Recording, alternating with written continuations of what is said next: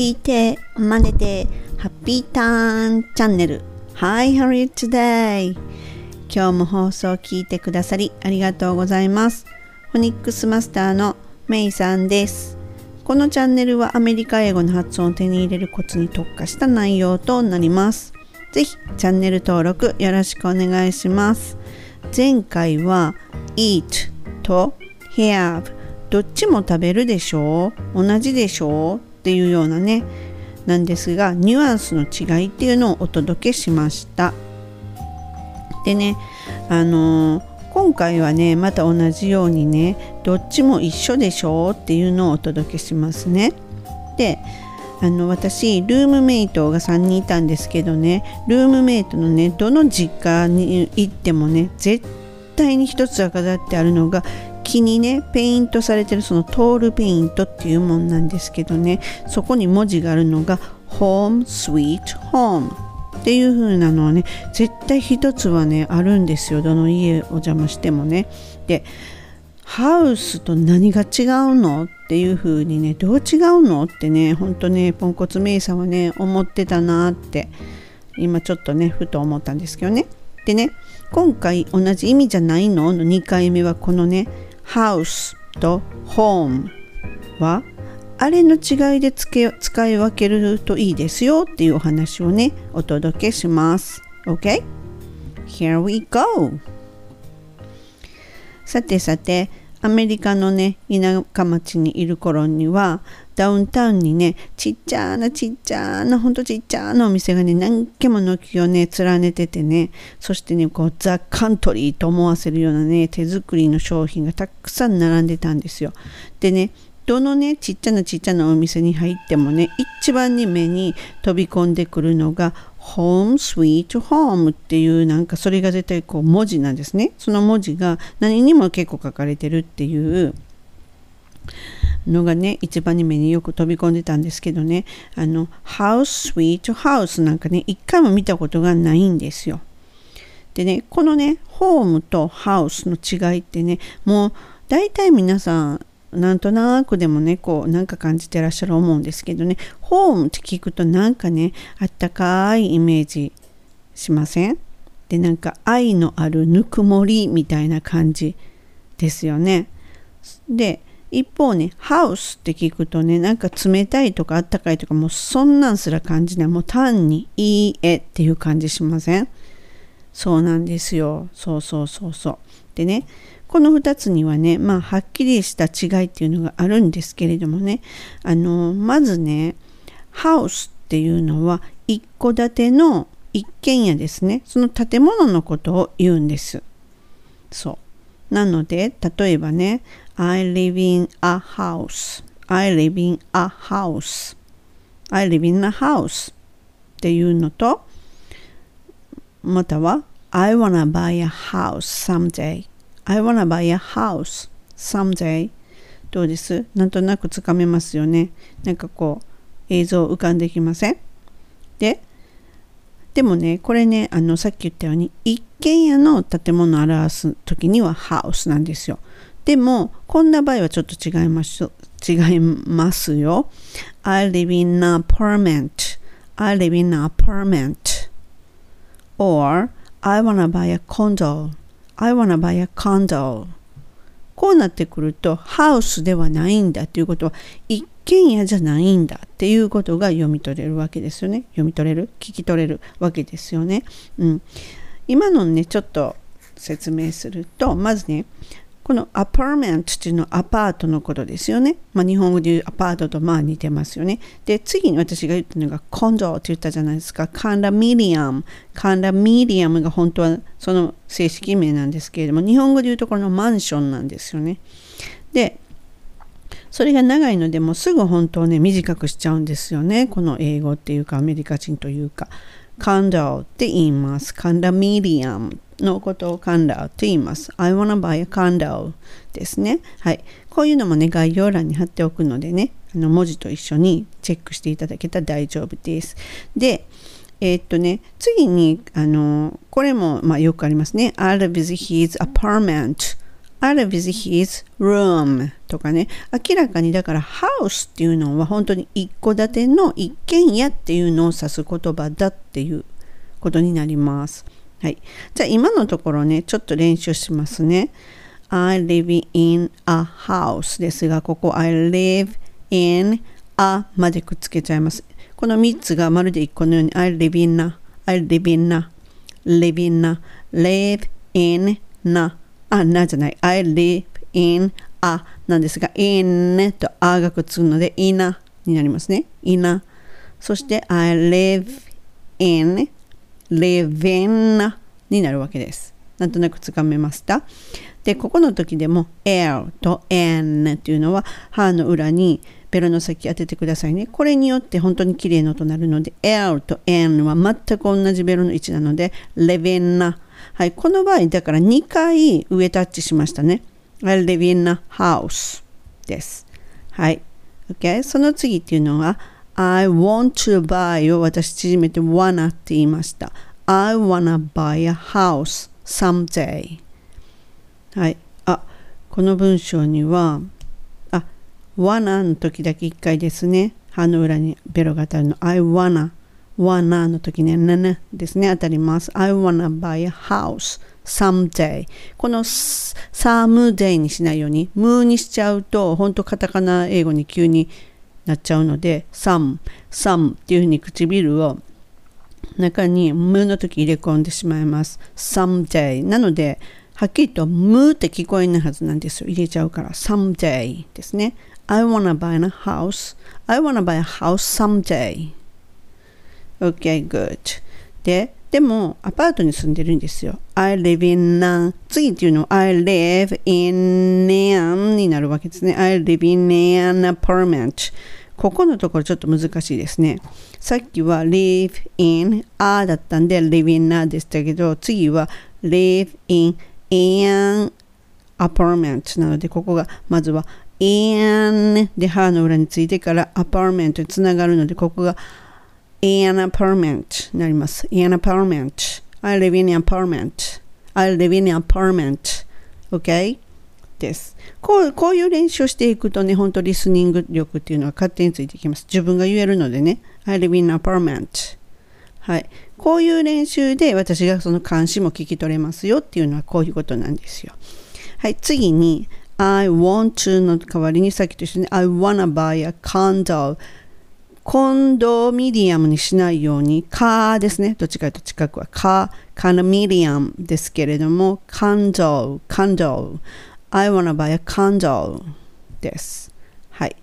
で、次に彼のアパートとか、彼は一軒家じゃないな、アパートに住んでる、もしくはこの建物の中の一室、そこに行きたい場合は、I'll visit his apartment, I'll visit his room になります。で、えっ、ー、と、ポイントは、I'll visit his, あ、ここですね。I'll visit his のところは、visit is, visit is にしちゃう方が英語っぽくなるとなりますね。I'll visit his って言ってしまうと、つながりがちょっと悪くなるので、I'll visit his, visit is, I'll visit his apartment, I'll visit his room っていう風にした方が英語っぽくなります。でね、あの、この、えっ、ー、と、ハウスっていうのってただ単に建物ですよというのを表す象徴的な単語だなって私ちょっと思ったのが warehouse 倉庫のことですね。warehouse これ一語なんですが warehouse っていうのはまず倉庫ですよね、うん、なのですごいそのこれがまさに典型的一個のただの建物みたいなのを表してるなって思ったです。はい、次にあったかみがあるんちゃうのって言ったホームについてなんですけどもこのねホームっていうのは住んでる箱つまりは一軒家とかアパートとかマンションっていうそんなものに限らず住んでいる今度は場所帰るべき場所だとか故郷だとか発祥地っていう意味があります。うん、なので確かに温かみがあるんですよね。であのこういう例がぴったりなのが I go home ここで I go house にしないですね I go home I go home はい、このポイントはねこれねホームにしちゃうとちょっとカタカナっぽくなるので O ホームにした方がいいですね I go home ですねで I'll stay home this weekend I'll stay home this weekend I'll stay home stay home this weekend this はちょっとベロ出して this weekend の w って音をきれく出すっていうのがポイントです this weekend weekend の end の時に歯の裏につついたらもっと綺麗な weekend になります。Okay, I'll stay home this weekend. でね、よくあるのがこのドラマとか映画とか見てたら I'm home って言って子供が帰ってくるっていうシーンとか見たことないですか ?I'm home その後何の反応もなかったら Anybody home? とか言って ありますよね。あれって代表的ですよね。I'm home. Anybody home? も決まり文句ですね。帰ってきた時の挨拶です。はい。えっ、ー、と、これ、うん、まあ、それね。anybody home の any の時に歯の裏に当たります。any じゃなくて any です。any じゃなくて any です。歯の裏に当たったらちょっと鼻声になります。anybody home ですね。anybody home? home の時も、むの時はむじゃなくて唇入れてしまうので、あんまり音ないです。home ですね。anybody home? です。good. はい。